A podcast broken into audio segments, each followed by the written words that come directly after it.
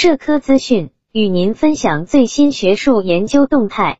大家好，欢迎收听中国社会科学网音频节目。互联网的快速发展为虚假信息的传播提供了更多机会，部分网民缺乏基本事实鉴别能力，也加速了虚假信息的传播。近日，澳大利亚格里菲斯大学新闻与社交媒体教授马克·皮尔森于对话网撰文称，很多新闻工作者接受过信息传播方面的专业训练，可以有效利用事实来驳斥虚假信息。民众可以从中借鉴学习，提高媒体素养和信息鉴别能力。皮尔森表示，人们要学会区分哪些信息是已被证实的事实。哪些信息是神话、谣言、观点？事实就是事实，没有替代事实一说。即使是一些重要人物及相关机构多次重复的虚假信息，也不会变为事实。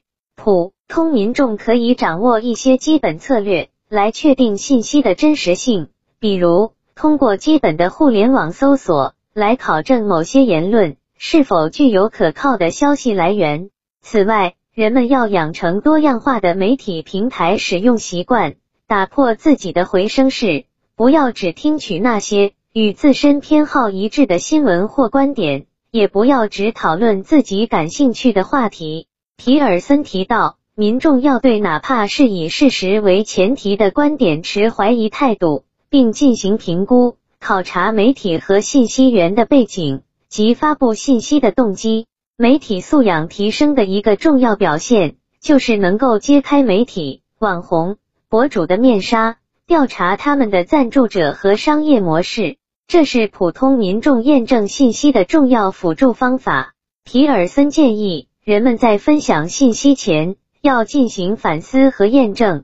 我们生活在一个信息及时发布的时代，人们会立即转发和分享在社交媒体上看到的内容。有时候甚至还没有把内容读完，更不用说对信息进行鉴别了。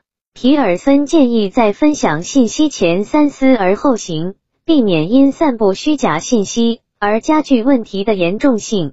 本期节目就到这里，如果您想收听更多音频节目，获取更多学术资讯，请关注和订阅中国社会科学网。